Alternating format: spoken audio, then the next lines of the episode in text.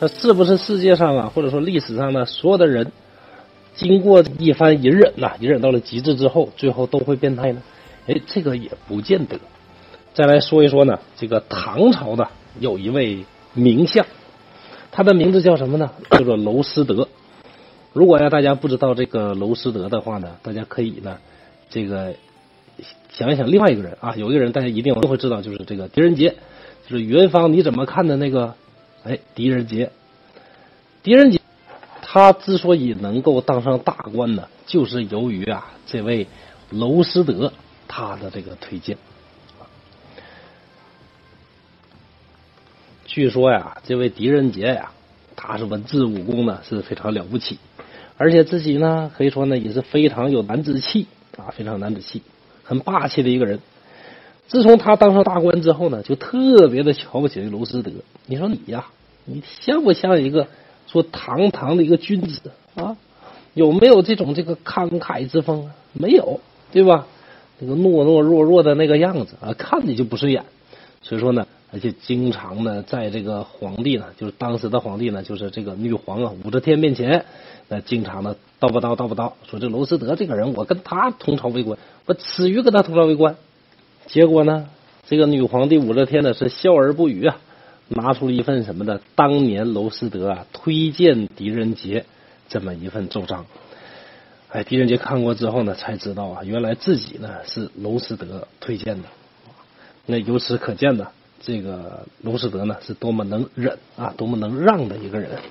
除此之外呢，这个娄师德呢还为中国历史啊留下了一个呢特别特别让人呢争议的那么一句成语，叫什么？叫做唾面自干。啥叫唾面自干呢？说有一次啊，娄师德的这个弟弟呀被任命为代州的刺史。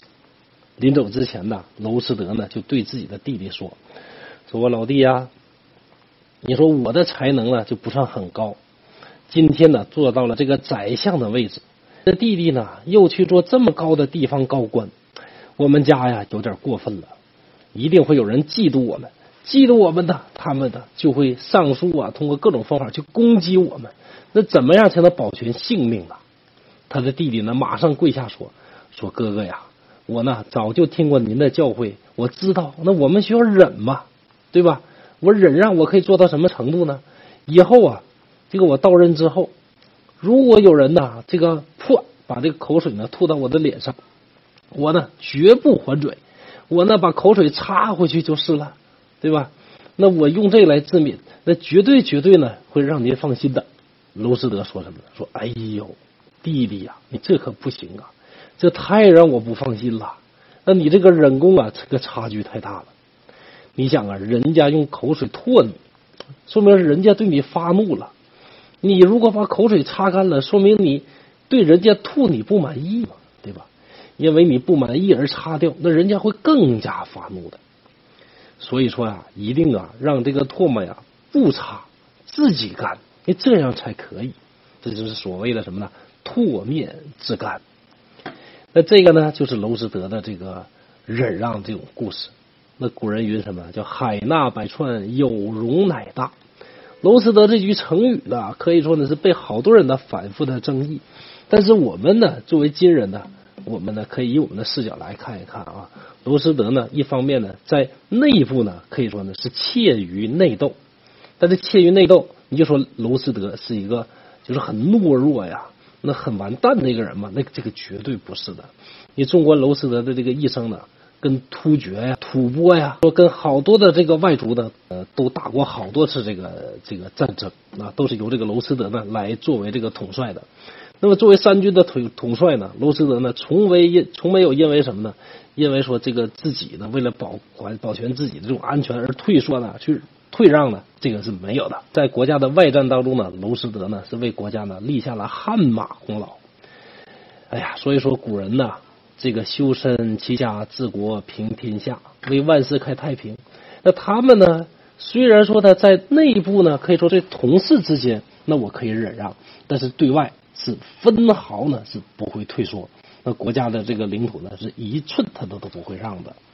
怯于内斗而勇于外战，那这样的才叫真正的英雄，那么才真正的去，哎，值得你去宣扬。就比如说这个抗日战争的时候的这个川，没有日本人呢，没有一个人呢是踏上了就是这个四川的这个土地，但是川军呢，这个出来抗战，那牺牲的人呢可不在少数，对吧？那人家呢，可以说呢，就是什么？就是这个怯于内斗而勇于外战，哎，这才是什么呢？中华民族这个谦谦君子之风的真正的这个解释，对吧？我们自己人。我们都是什么同胞，都是同事，互相之间谦让一下没关系的。但是对外，那我们一致要对外，对吧？